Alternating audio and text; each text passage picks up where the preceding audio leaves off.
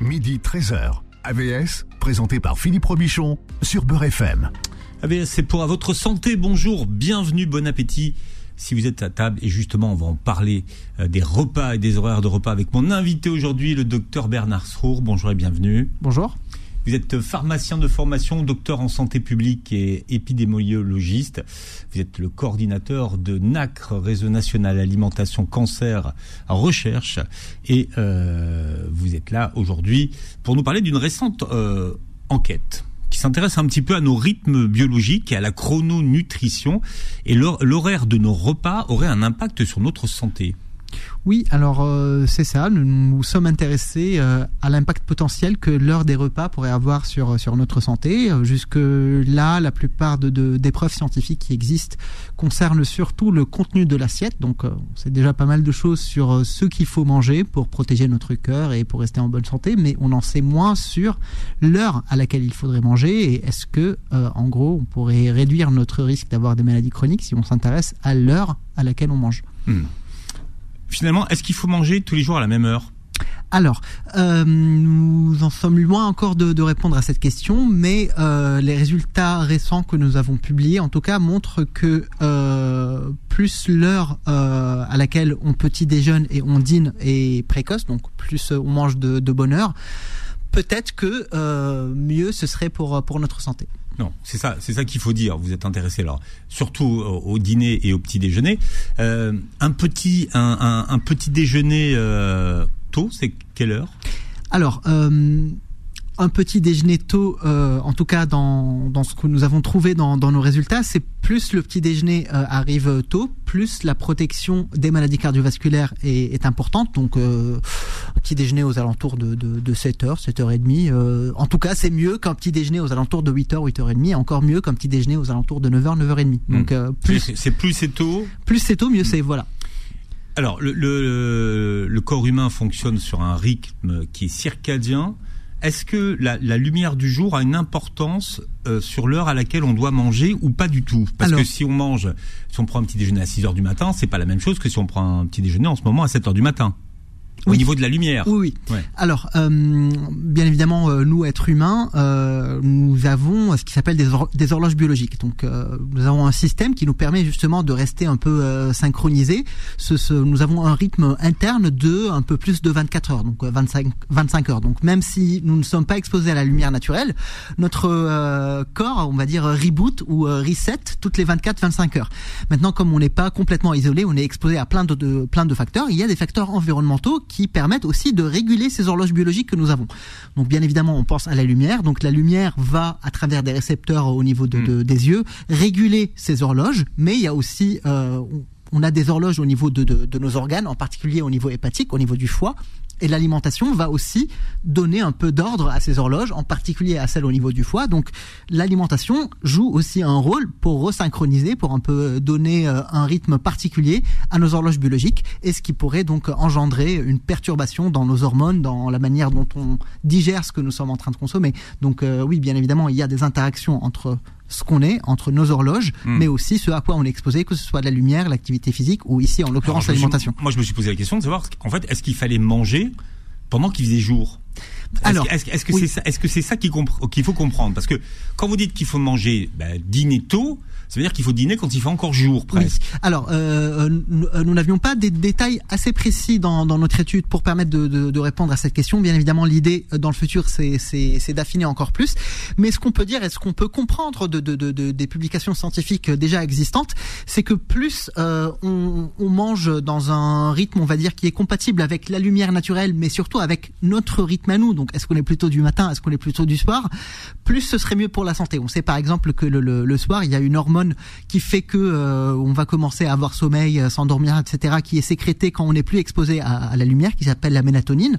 Il y aurait des études qui, qui, qui suggèrent que manger en présence d'un pic de mélatonine, donc quand on commence à avoir sommeil, aurait potentiellement des effets un peu néfastes sur la santé. Donc euh, le, le, c'est encore des, des, des, pistes scientifiques à creuser, mais on commence euh, petit à petit à comprendre. Vous, c'est votre truc, hein, les études scientifiques, et pour pouvoir justement prédire quelle sera euh, la santé des gens dans le futur euh, et de repérer des, des marqueurs. hein. Ça, c'est Voilà. un petit peu votre, votre dada. Donc, en gros, quand vous faites ce genre d'études, vous travaillez comment? Alors euh, là pour pour cette étude et pour beaucoup d'autres études que, que, que sur lesquelles sur lesquelles j'avais travaillé, nous avons utilisé des données d'une cohorte qui s'appelle Nutrinet Santé. Alors c'est quoi une cohorte? C'est un ensemble de, de, de participants qui qui sont suivis sur une période de 10 ans, 15 ans, 20 ans et qui renseignent des données sur euh, leur alimentation, sur leur sommeil, sur leur euh, tabagisme, sur leur consommation d'alcool, euh, exposition professionnelle, etc. Et après, au fur, et à mesure, nous, nous les suivons pour voir quelles maladies ces personnes-là vont développer et est-ce qu'il y a des liens entre les facteurs auxquels ces personnes sont exposées et les maladies qu'elles développent. Donc, euh, Alors, Nutrinet. mais mais, mais c'est ça qui est intéressant. Mais comment vous mettez en avant les liens? Oui. Alors, euh, Nutrinet, c'est- une cohorte qui existe depuis euh, 2009. Donc, euh, depuis 2009, nous avons sur euh, plus de 100 000 participants des informations sur les repas. Donc, trois fois tous les six mois, les participants vont nous dire sur 24 heures tout ce qu'ils ont mangé et bu sur la journée entière. Donc, euh, à 8 heures du matin, j'ai consommé un croissant. À 8h30, j'ai mangé une pomme. À 10 heures, j'ai bu un café, etc. Donc, euh, on va avoir des informations très complètes sur euh, le contenu de l'assiette, mais aussi l'heure à laquelle ces repas ont été consommés. Après, nous, on va mettre ça dans des modèles mathématiques plus ou moins compliqués, avec des données de santé que nous avons aussi pour pour ces participants qui proviennent soit des déclarations, soit aussi de liens que nous avons avec des bases de données de l'assurance maladie, par exemple. Et ça va, ça va nous permettre, à l'aide de ces modèles mathématiques, de faire des liens entre les facteurs nutritionnels, ici en l'occurrence, et le risque d'avoir des maladies chroniques au cours du suivi de la cohorte. Mhm. Donc, alors, euh, alors ça, donne des, des, des, des chiffres très précis. Hein. 9% des participants qui mangent avant telle heure euh, ont tant de chances d'avoir ça. En gros, c'est ça qu'on obtient. Que dit votre votre enquête alors, Alors, euh, Qu'est-ce qu'il faut retenir de cette enquête? Dans notre étude, euh, on suggère que pour une augmentation d'une heure de l'heure du petit déjeuner, nous avons une augmentation du risque de maladie cardiovasculaire de 6%. Donc plus on retarde euh, la consommation du petit déjeuner d'une heure, le risque d'avoir une maladie cardiovasculaire va être augmenté de 6%. Si on s'intéresse au dîner, plus on retarde l'heure de di- l'heure du dîner d'une heure, plus le risque de maladie cérébrovasculaire, donc tout ce qui touche le cerveau, va augmenter de 8%. Ah ouais. L'heure du dîner idéal, c'est le plus tôt le mieux c'est j'ai envie de dire mais euh, en tout cas de, de- dans notre étude si, si, si on essaie un peu de faire des groupes de participants nous avons observé que le, le, le groupe qui consommait euh, son dîner avant 20 heures avait le, le moindre le, enfin moins de risque par rapport au, au groupe qui consommait après 21 heures oui. Ça, ça, ça fait partie des, des- des idées reçues qu'on a depuis longtemps, que finalement manger tard c'est mauvais pour la santé, c'est mauvais pour le pour le sommeil, c'est mauvais pour le poids. Oui, c'est ça. Enfin, moi, j'ai toujours le, le souvenir de, de, de mes grands-parents me dire euh, faut manger euh, tôt. Je comprenais jamais pourquoi. Est-ce que eux ils comprenaient pourquoi? Euh, Je je je pense pas. Mais en tout cas, il y avait pas assez de preuves scientifiques pour pouvoir le dire. Maintenant, il y a plus en plus de preuves qui s'accumulent et on espère qu'un jour on va pouvoir euh, dire euh, l'heure optimale euh, du repas, du petit déjeuner euh, ou du dîner et temps. Et du coup, ça pourrait rentrer même dans des recommandations nutritionnelles publiques au même titre que au moins 5 fruits et légumes par jour, etc. Alors après, quand on suit le, le cycle circadien, alors c'est vrai qu'il y a des hormones qui sont produites plus ou moins euh, au cours de la journée. C'est ça. Euh, donc il- C'est pour ça qu'on a un enfin, on, on pique du nez à, à 13h ou 14h, qu'on Oui, est, oui, super, oui. qu'on est super euh, bah, opérationnel le matin. Oui, oui, c'est c'est ça. En fait, il y a, il y a cette énergie. On est un peu en état de stress le matin. C'est une hormone qui s'appelle le cortisol qui va un peu euh, nous mettre en, enfin, nous mettre en marche. Il y a aussi d'autres euh, hormones qui sont sécrétées qui font que la tension artérielle peut être plus plus élevée à des moments particuliers de la journée. On a toujours entendu dire que notre température corporelle est plus élevée le soir que le matin. Ça aussi, c'est- lié un peu à notre euh, cycle circadien. Il y a plein de perturbations qui se passent dans notre corps, dont aussi des perturbations au niveau du microbiote intestinal, donc les, bactéries qui sont dans notre intestin et qui jouent un rôle protecteur ou pas sur notre santé. Même la composition de ce microbiote-là peut varier en fonction des moments de la journée. Est-ce que vous êtes intéressé aux jeûnes nocturnes? Oui, et alors justement à ceux qui, qui pratiquent ce qu'on appelle le jeûne intermittent oui, alors euh, juste pour euh, pour peut-être définir pour nos nos auditeurs ce qu'est un, un jeûne nocturne euh, en, en l'occurrence. Donc c'est tout simplement la différence entre l'heure du dîner et l'heure du petit déjeuner du lendemain. Donc le- le- la durée pendant laquelle on va pas manger sur la nuit. Bon, je dis la nuit parce que c'est généralement le cas, euh, mais ça peut être à d'autres moments. Mais en gros, la durée pendant laquelle on, arrête de, manger. Donc, dans, notre, dans notre étude, nous avons trouvé que plus on allonge cette durée du jeûne nocturne, donc plus la durée entre le dîner et le petit déjeuner est longue, plus on est protégé des maladies du cerveau, des maladies cérébrovasculaires. Donc, pour un allongement d'une heure de cette durée du jeûne, le risque de maladie cérébrovasculaire diminue de 7%. Euh, Donc manger le plus tôt possible. Oui, alors ça peut paraître contre-intuitif par rapport à ce que j'avais dit tout à l'heure, parce que vous allez me dire oui, mais du coup, comment on allonge la durée du jeûne s'il faut petit déjeuner tôt le matin? J'étais en train d'y penser en même temps que vous vous posez la question. Enfin, je, voyais un peu, euh, voilà. Alors, il y a plusieurs moyens d'allonger cette durée du jeûne. Donc, bien évidemment, on peut retarder le petit déjeuner et retarder et avoir un dîner tôt, mais aussi on peut justement essayer de dîner tôt et de petit déjeuner tôt, ce qui va faire que euh, en ayant ce, ce, ce, cette espèce de pattern de manger tôt le, matin, mais essayer de finir tôt dans la journée, là, on serait plus protégé. Et nous avons aussi publié d'autres travaux sur les risques de diabète qui ont montré que cette durée du jeûne peut être protectrice, mais elle n'est protectrice que si elle est rompue tôt le matin. Donc en d'autres termes, en commençant à manger tôt le matin et en finissant tôt dans la journée. C'est dans ce sens-là qu'il hmm. faut essayer de, d'allonger son jeûne en finissant de manger tôt dans la journée. Bien, dis-moi euh, à quelle heure tu manges, je te dirais quel est ton état de santé? On en parle. Oui, enfin, idéalement, ce serait le cas, voilà. c'est réducteur ma formule. Oh, oui, oui, non, mais c'est c'est ça. Enfin, en anglais, on dit on est ce qu'on mange. Euh, moi, j'ai envie de savoir si est-ce qu'on est aussi. Je, comprends votre anglais là, si vous dites euh, on est ce qu'on mange. Oui, ben, euh, we, are what we eat. Est-ce qu'on est aussi when we eat? Voilà. Le docteur Bernard Srour est notre invité jusqu'à 13h. AVS revient dans un instant. Midi 13h. AVS, présenté par Philippe Robichon sur Beurre FM il prédit euh, l'espérance de vie en observant nos habitudes comportementales et alimentaires. C'est notre invité Bernard Srour. On parlait de cette euh, enquête qui vient de sortir et qui nous invitait à petit déjeuner tôt et à dîner tôt. Est-ce que sauter le petit déjeuner, c'est une bonne idée?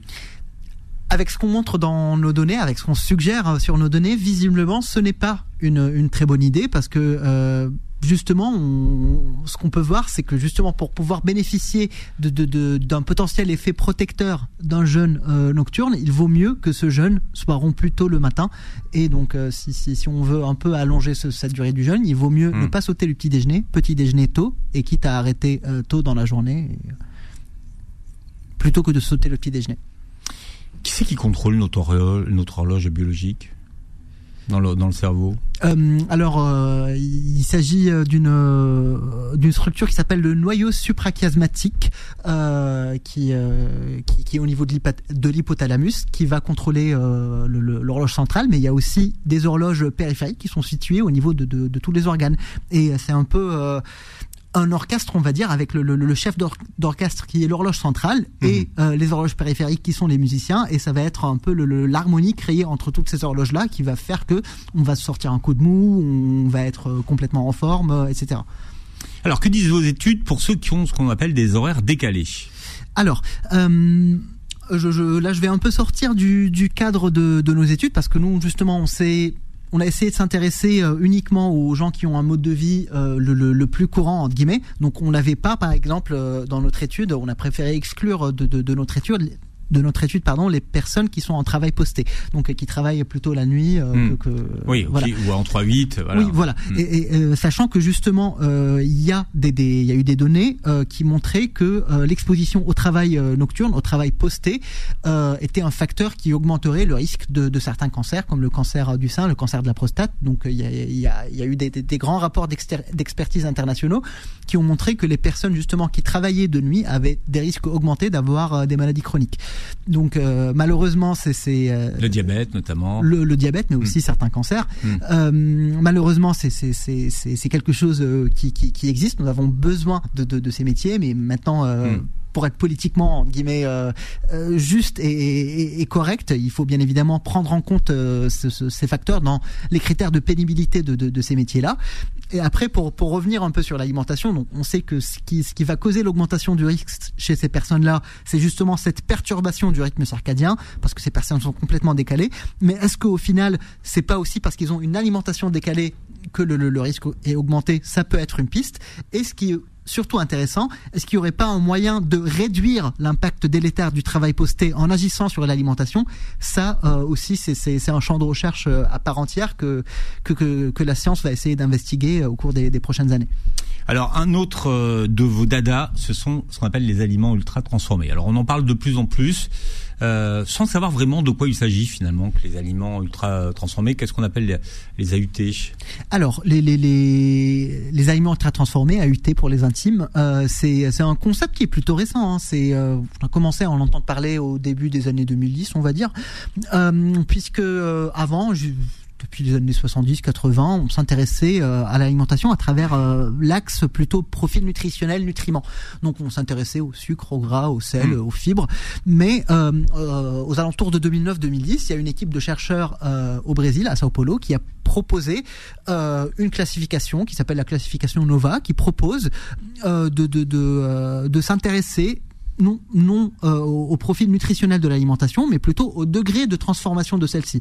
Donc euh, pas ce qu'il y a euh, en termes de sucre, de gras, de sel, mais plutôt le, le, les étapes et le, le degré euh, euh, auquel un produit mmh. qu'on trouve dans le supermarché a été transformé pour qu'on puisse le, le, retrouver dans, dans cet état-là. Donc, Alors l'échelle Nova a quatre à quatre quatre étages. Hein. C'est ça, c'est ça. Il y a, il y a quatre étages pour pour l'échelle Nova qui qui va de, de, des aliments peu ou pas transformés, euh, les ingrédients culinaires, les aliments transformés, et la classe qui nous intéresse, c'est les aliments ultra transformés. Donc dans dans cette classe là, on va avoir en fait, il y a, même, il n'y a pas consensus sur le fait de les appeler aliments ou pas. Il y a des gens qui les appellent carrément des produits ultra transformés, parce qu'il y a même des produits où on ne trouve pas de traces d'aliments. C'est que des, formulations chimiques de sirop de glucose, sirop de maïs, amidon modifié, avec, enfin, en gros, on va détruire complètement un grain de blé par exemple ou un grain de maïs, extraire euh, le, sucre, extraire la protéine, etc. Après rassembler ces, ces, ces produits-là, puisque justement ça va coûter moins cher. Reconstituer en fait. C'est ça, ouais. reconstituer. Après mmh. pour donner du goût, enfin parce que ce, ce qu'on va avoir n'a aucun goût, aucune couleur, etc. On va rajouter des colorants, des additifs euh, pour donner du goût, des, des, des, des euh, on va rajouter des voilà des, des exhausteurs de goût, des émulsifiants, des, des, des colorants, des texturants, justement pour avoir un, un, un aliment qui a un goût euh, qui est plutôt oui, attirant ouais. et surtout avec un euh, avec un marketing plutôt très très euh, forcé avec des emballages euh, très attirants on va dire qui vont faire que euh, quand on voit ces, ces produits-là, on va se dire waouh, il y a, y a un tigre qui mange un bol de céréales et, et qui est en forme. Il faut vraiment que, que j'essaye de, de faire ça aussi pour avoir l'énergie de ce tigre-là. Alors, euh, l'exemple qu'on donne souvent, ce sont les nuggets de poulet. Oui, alors il euh, y, y, a plusieurs exemples qu'on peut parle citer. aux mamans euh, qui, qui, nous écoutent, hein, que ce sont des au, plats que, que ou au papa, hein, enfin c'est au papa, oui, mais, mais, qui, mais qui, qui, qui, cuisinent et, et ce sont des plats que les enfants adorent. Oui, en fait. oui, oui. Ouais. Alors il y, y, a des plats que, que, que les enfants adorent. Il y a justement des, des, des exemples. On peut citer. Euh, vous avez parlé des, des nuggets. Certes, les nuggets on peut imaginer que, que, que, les nuggets soient des produits ultra transformés, mais bien les évidemment. Bleu, par exemple. Oui, oui. En fait, hmm. il faut juste qu'on qu qu essaie à faire le, le, le distinguo entre le nom d'un aliment ou d'un plat et l'origine où est-ce qu'on a trouvé ce plat-là. Donc, euh, par exemple, euh, des nuggets, on peut très bien faire des, des, nuggets à la maison, ou même on peut même euh, trouver des, des, des, nuggets dans, dans les supermarchés qui, qui contiennent du poulet, de la panure, et c'est tout. Hmm. Mais le problème, c'est que la majorité des nuggets qui se trouvent dans les supermarchés ne contiennent pas ce, type d'ingrédients euh, très simples qu'on retrouve dans nos cuisines, mais plutôt des, additifs, des substances qu'on justement, il faut le,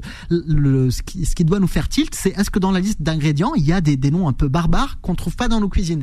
Et c'est comme ça qu'on arrive à, identifier un, un, aliment ultra transformé. Donc pour revenir sur le cordon bleu, si le cordon bleu industriel qu'on achète par manque de temps parce qu'on manque tous de temps et on n'est pas là à, à passer 2-3 heures en cuisine. Donc ça nous arrive d'aller acheter un, cordon bleu et pourquoi pas.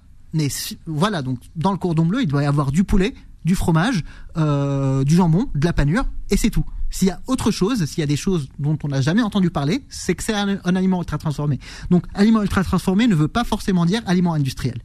Mmh. Donc c'est ça qu'il faut qu'il faut comprendre et qu'on peut le faire soi-même et c'est et c'est très bien.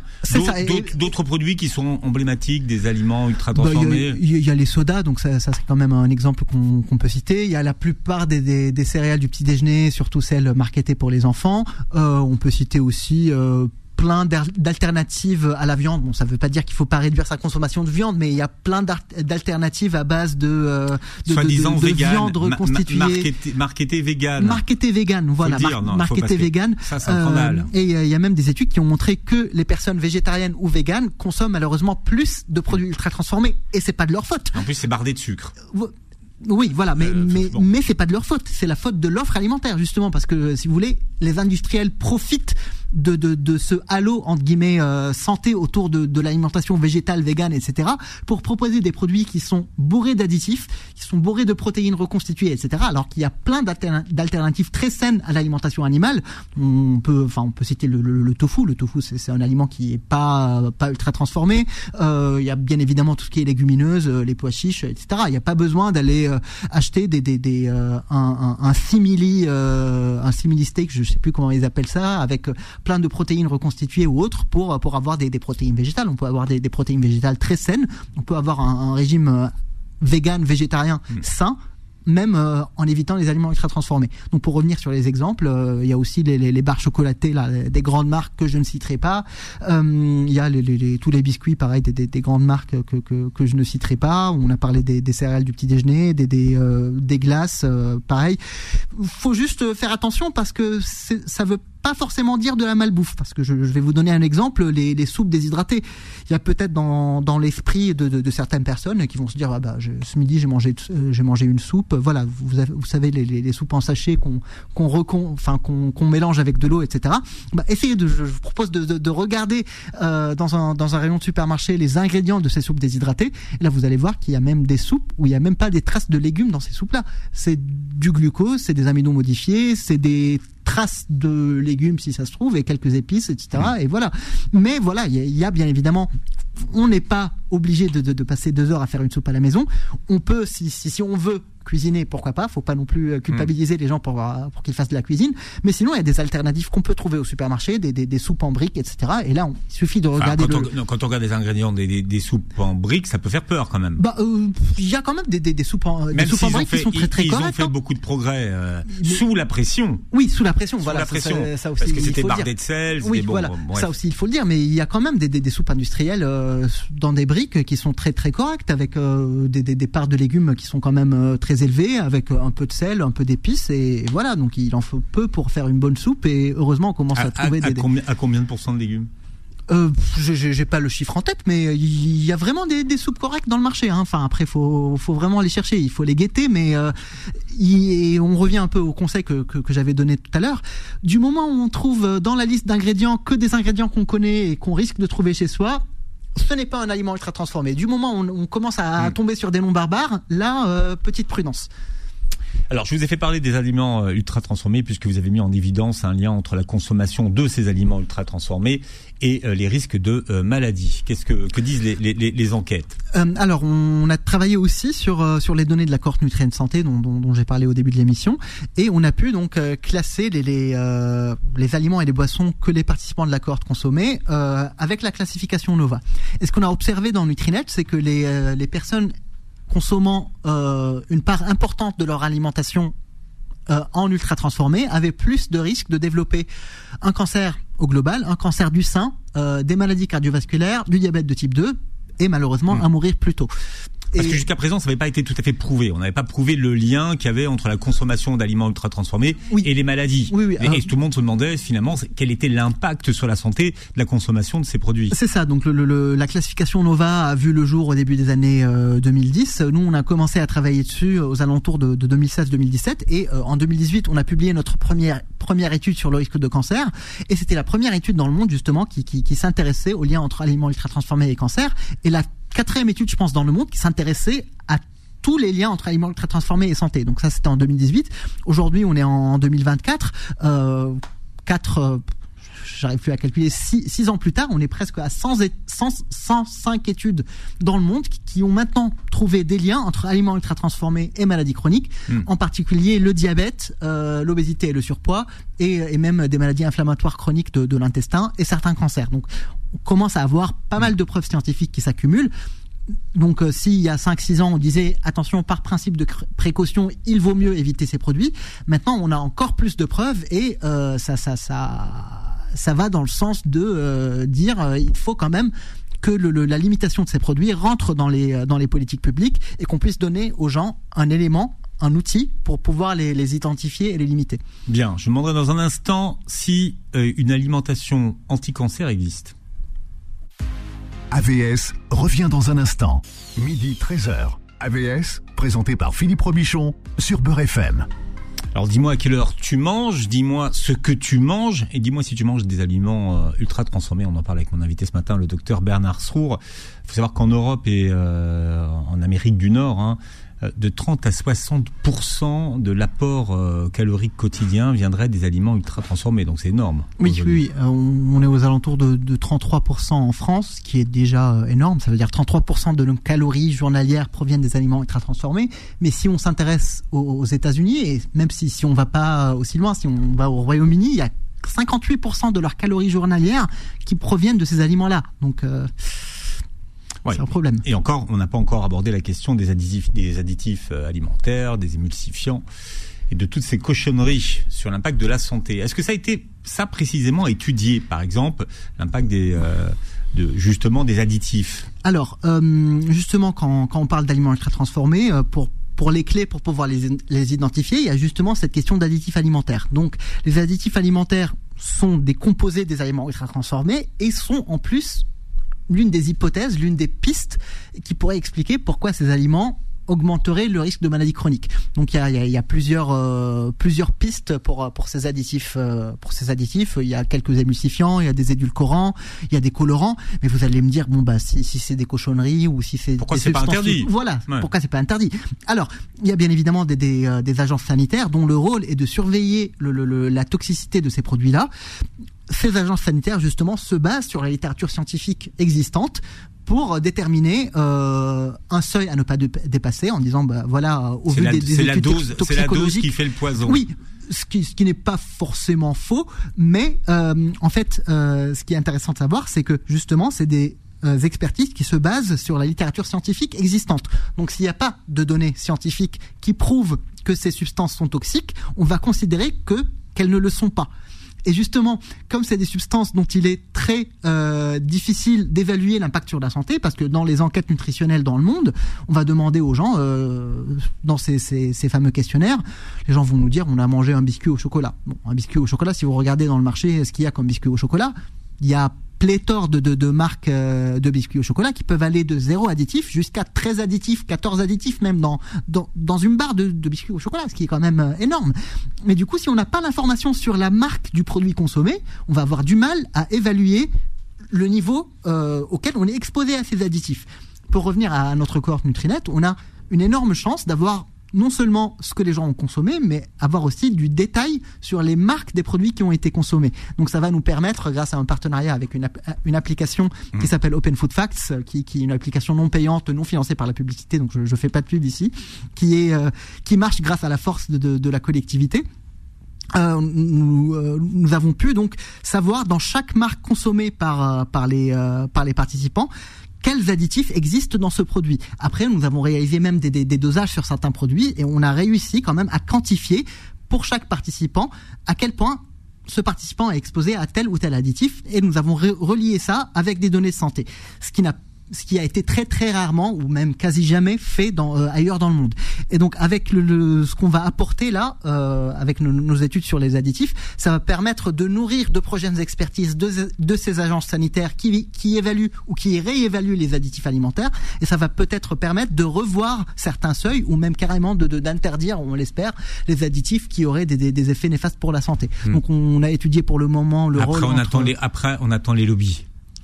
Voilà, donc c'est c'est. Après, on attend les lobbies qui en général font passer ça en soum soum. Voilà, donc à l'Assemblée. Et... C'est pas c'est pas très facile, surtout que voilà malheureusement, enfin malheureusement, le le le le, le, le secteur agroalimentaire, les grandes industries agroalimentaires, big food, comme on dit dans, le jargon, c'est vraiment beaucoup d'argent dédié au marketing, dédié au lobbyisme aussi derrière. Donc c'est des discussions qui se font au niveau national, mais aussi au niveau européen, avec énormément de lobbies sur les politiques publiques pour euh, essayer un peu de passer les intérêts économiques avant les intérêts du consommateur et avant la santé du consommateur. Mais malheureusement, avec euh, le, le, le, les preuves scientifiques qui s'accumulent et surtout la mobilisation, la mobilisation des consommateurs qui commencent au final à se rendre compte que, que, que c'est très important on espère qu'on va pouvoir changer les choses. Il y a une conscientisation d'une certaine partie de l'opinion.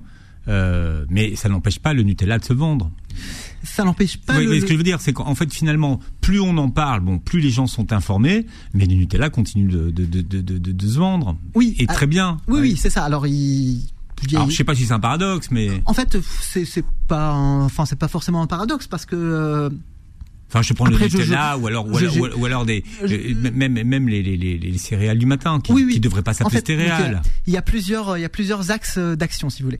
Donc il y a bien évidemment ce que le consommateur peut faire parce que le, le, le consommateur peut être acteur de ce qu'il consomme parce qu'au final il a il a ou elle a le, le, dernier mot quand ils font leurs courses. Mais euh, on peut pas rejeter toute la faute sur le consommateur parce que justement si on est dans un environnement qu'on appelle un environnement obésogène donc si on est bombardé de ces produits là que ce soit publicité euh, côté publicité ou quand on va dans un supermarché, ces produits-là coûteraient moins cher que d'acheter des, produits frais, etc. Bah, bien évidemment, on va être tenté de les acheter.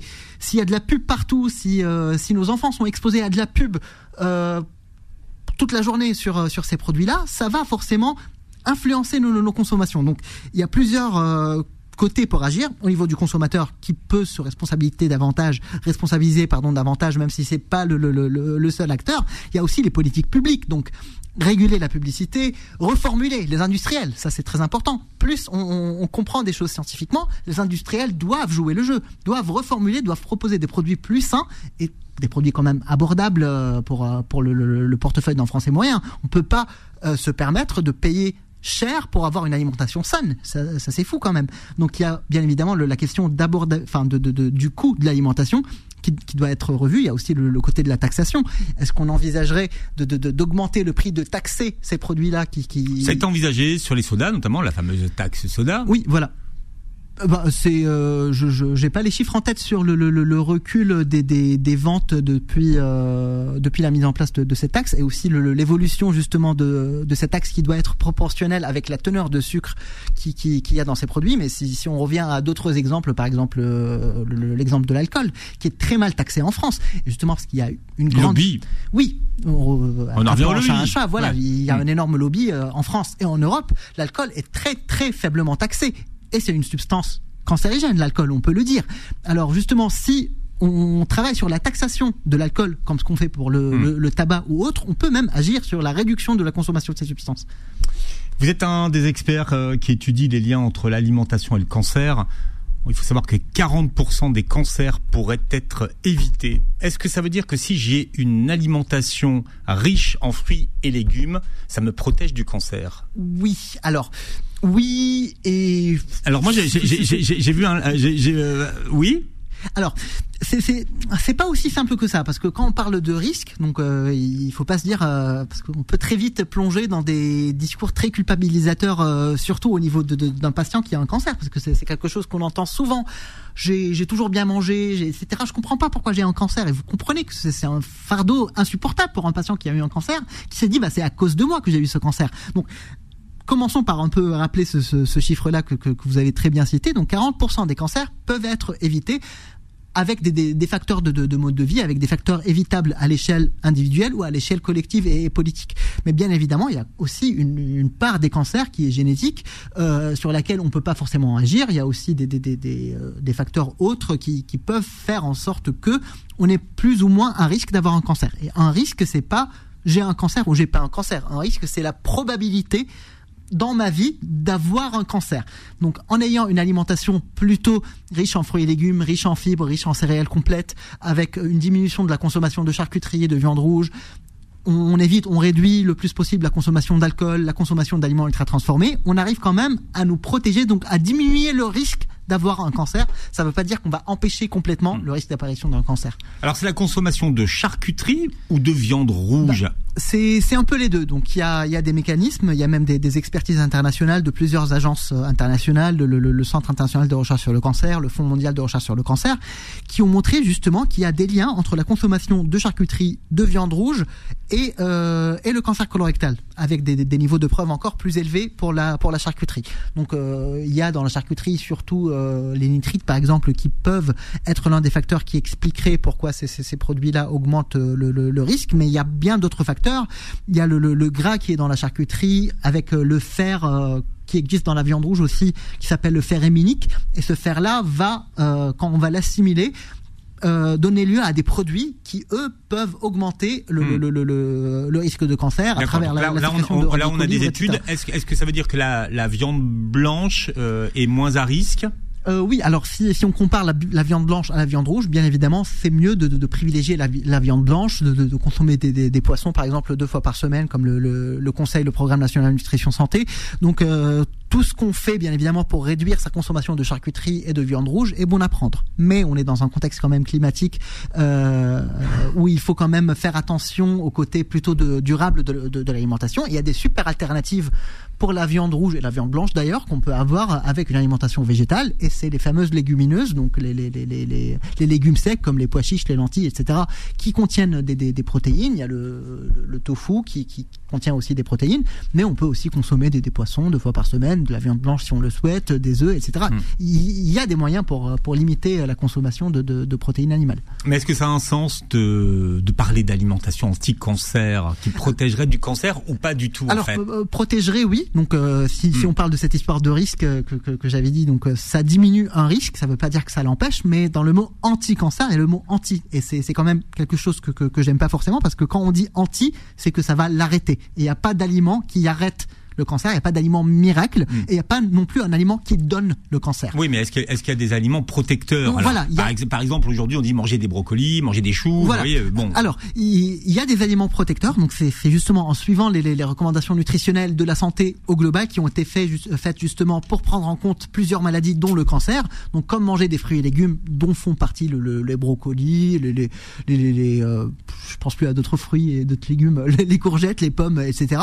Il y a aussi euh, réduire sa consommation de viande rouge et de charcuterie, de produits laitiers par jour, euh, euh, faire de l'activité physique. Donc, euh, si vous voulez, c'est- un mode de vie euh, entier. Et aussi les, les céréales complètes. donc, si, si on mange des pâtes, essayez un peu de, de manger des pâtes complètes ou semi-complètes pour avoir plus de fibres. Ouais. Manger justement les, des légumineuses. Donc, c'est c'est un peu toute cette alimentation-là globalement qui va réduire le risque de cancer mais il n'y a pas un seul aliment qui, qui nous protège. Donc euh, on entend dire des choses sur le curcuma ou le, le, le citron congelé. Il n'y a pas d'aliment miracle. C'est c'est euh, Le c'est curcuma, c'est pas miracle? Non, ce n'est pas miracle. En fait, dans le curcuma, il y a une Alors substance. là, qui- là, vous allez avoir des tonnes de commentaires. Oui, alors- Qu'est-ce qu'il raconte Alors, ça ne veut pas dire qu'il faut pas en consommer, mais Ouais. il faut pas s'attendre à ce que euh, si on mange du curcuma, on va euh, ne pas jamais avoir un cancer, ne jamais avoir un cancer. Alors, il y a des études qui ont montré que la substance active du curcuma, qui s'appelle la curcumine, pourrait stopper le développement de tumeurs. Après, si on revient un peu aux détails de ces études-là. euh, qui, qui ont été publiées, on voit justement que il s'agit de, de, de doses qu'on peut jamais, jamais, jamais Atteindre. atteindre, avec des consommations de, de, de curcumine. Parce que justement, cette, de curcuma, parce que ce, ce principe actif, il est très mal absorbé. Donc, on n'arrivera jamais à absorber, à avoir des, des concentrations dans le sang suffisantes pour avoir cet effet anti-cancer. Mais ça ne veut pas dire qu'il ne faut pas en consommer. On peut bien évidemment, dans le cadre d'une aliment- d'une alimentation équilibrée, avoir recours au curcuma pour euh, épicer nos plats, etc. Et ce qui est important, c'est qu'on peut y avoir recours pour limiter notre consommation de sel. Parce que on peut utiliser du curcuma, du poivre, etc.